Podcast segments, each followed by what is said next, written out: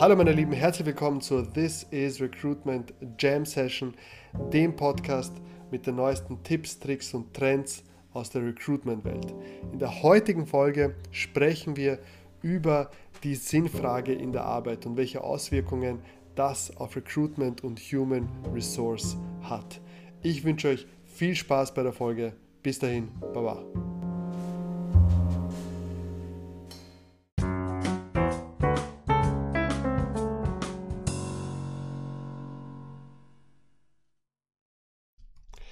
Das Auge sagte, schaut mal hinter den Tälern, hinter dem Dunst, da ist ein Berg. Das Ohr lauschte und sagte, ich höre keinen Berg. Darauf tasteten die Hände und stellten fest, wir können keinen Berg ertasten. Die Nase roch und kam zum Schluss, dass sie keinen Berg riechen kann. Die anderen diskutierten über diese Täuschung und kam zum Schluss, mit dem Auge stimmt etwas nicht. Herzlich willkommen, meine Lieben, zu This is Recruitment. Mein Name ist noch immer Davorin Barugia und in der heutigen Folge möchte ich über ein Thema sprechen, welches nicht viel Anklang findet in der heutigen Diskussion. Wir sprechen darüber, wie sich unsere Arbeit und unser Arbeitsplatz verändert, wie sich unsere Kommunikation verändern wird. Aber die wenigsten sprechen darüber, dass in Zukunft Unternehmen und Recruitment-Kampagnen mit Sinn einen unglaublichen Mehrwert haben werden und eine, einen Stellenwert in der Gesellschaft, den wir nicht mehr ignorieren können. Und die, heute möchte ich einfach diesen Case machen, diese Beispiele aufzeigen, warum das in Zukunft für HR, für Recruitment und für den Fortbestand eines Unternehmens für die nächsten 50 Jahre ein entscheidender Faktor wird und welche Veränderungen wir jetzt schon in der Wirtschaft sehen können und die durch Corona immer stärker voranschreiten.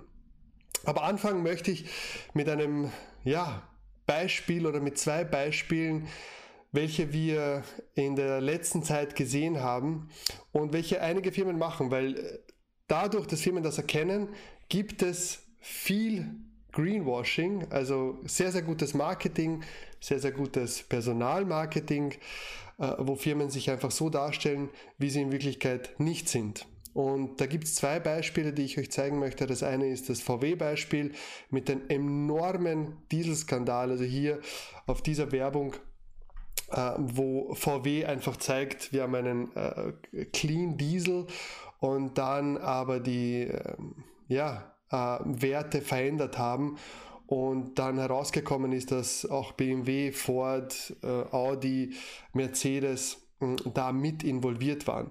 Bei Nestle äh, war es so, dass sie sich für Kinderarbeit, gegen Kinderarbeit einsetzen, aber dann man in den letzten Monaten gab es ja diesen Skandal, wo man dann festgestellt hat, dass Tausende von Kindern noch immer auf Kaffee- und Kakaoplantagen von Nestle arbeiten. Allein schon, dass Firmen hier dieses Greenwashing betreiben, zeigt, wie wichtig dieses Thema in Zukunft äh, sein wird, auch mit der ganzen, äh, mit den ganzen Klima, äh, mit der ganzen Klimathematik vor Corona, die nicht weg ist, die noch immer da ist. Das zeigt sich auch an dem Rettungsfonds von der EU, der jetzt kommen wird, wo es nur Investitionen gibt für Unternehmen, die nachhaltig arbeiten. Also so Kohle, Ölindustrie oder äh, Unternehmen, die äh, Antriebe erzeugen, die mit Brennstoff äh, oder mit fossilen ähm, Mitteln angetrieben werden, die werden wenig von diesem Geld bis gar kein, gar keins von diesem Geld, gar, gar nichts von diesem Geld sehen. Aber äh, Unternehmen, die nachhaltig agieren, äh, da wird investiert, weil man weiß, das ist die Zukunft, allein schon Agenda 30, 30 äh, Agenda 2030, ähm, äh, der, der, New Green Deal oder die äh, Sustainability Goals, äh, die da draußen ähm, äh, propagiert werden schon seit vielen Monaten und Jahren und jetzt einfach Anklang finden. Also die Corona-Krise beschleunigt das Ganze. Jetzt, wenn man sich ansieht, äh, Sinn statt Profit, wie äh, wirkt sich das Ganze auf den Arbeitsmarkt aus? Ja, wir sind jetzt in einer Situation, wo wir sehr viele Arbeitslose haben und die Menschen dankbar sind, wenn sie Arbeit finden. Das ändert aber nichts daran. Es gibt jetzt neue Umfragen, dass äh, über 70 Prozent der Mitarbeiter nach Corona einen neuen Job sich suchen möchten. Das hat karriere.at äh, diese Woche rausgebracht. Aber wenn man sich dann andere Umfragen ansieht, dann stellt man fest, dass neun von zehn Mitarbeitern würden auf ihr Gehalt verzichten, wenn sie einen Job mit Sinn hätten und 87 Prozent der Jobsuchenden ist es wichtig, einen Job mit Sinn ähm, zu haben oder zu finden. Fast alle deutschen Börsenkonzerne sagen, dass die Sinnhaftigkeit entscheidend ist für ihren Fortbestand. 181 Unternehmen haben in den letzten Monaten und Jahren ihre Statements äh, überarbeitet. Da ist eine Amazon, eine Apple, eine GM dabei, also alle großen Unternehmen ähm, haben hier nachgebessert. Wie weit sich das dann auswirkt und wie sehr sie das dann umsetzen, ist natürlich eine andere Frage. Und äh, in einer Umfrage haben 88 Prozent aller Vorstandschefs glauben, dass sie ohne Purpose sich sehr, sehr schwer tun, Mitarbeiter zu rekrutieren, beziehungsweise Akademiker zu rekrutieren. Und das kommt nicht von ungefähr, wenn wir uns die Maslow-Bedürfnispyramide ansehen und die ersten vier Stufen äh, Individualbedürfnisse, soziale Bedürfnisse, Sicherheit und äh, physiologische Bedürfnisse, wenn man sich die ansieht, dann sieht man, dass die letzte Stufe ist die Selbstverwirklichung. Und viele, äh, viele Menschen heutzutage und speziell die neuen Generationen identifizieren, identifizieren sich ganz stark mit ihrer Arbeit und da trägt das ganz stark dazu bei, dass man sich wohlfühlt in seiner Arbeit, dass man hier engagiert ist ähm, und hier über längere Zeit bei der, bei der Firma bleibt. Ähm, ich habe euch fünf Prinzipien mitgebracht von Simon Sinek aus seinem Buch äh, The Infinite Game, die er setzt und sagt, wenn man diesen, vielen, äh, wenn man diesen Prinzipien folgt, dann kann man sein Statement, seine Mission, seine Vision überprüfen, ob sie wirklich einer gerechten Sache dient und ob sie die nächsten Jahrzehnte überdauern wird. Und das erste Prinzip ist ähm, selbsterklärend, also ein, ein Statement sollte, also eine Vision sollte positiv sein, ähm, sie sollte Zuversicht und Bestätigung vermitteln. Das zweite ist, jeder sollte ähm, die Möglichkeit haben, an dieser Vision teilzuhaben. Also sie sollte inklusiv sein, aufgeschlossen für alle, die dazu beitragen möchten. Das dritte ist serviceorientiert. Ja, es muss andere nützen, nicht nur den Aktionären, nicht nur den Vorstandschef, nicht nur den Eigentümern, nicht nur den Mitarbeitern, sondern es sollte anderen Menschen nützen und sie sollte resilient sein, also politische, technische, kulturelle Wandel überdauern können und natürlich sie sollte so formuliert sein, dass sie idealistisch ist, ehrgeizig, kühn und fast unerreichbar. Ich kann euch das Buch sehr empfehlen, da spricht äh, Simon Sinek darüber und gibt auch sehr, sehr viele Beispiele dazu ab.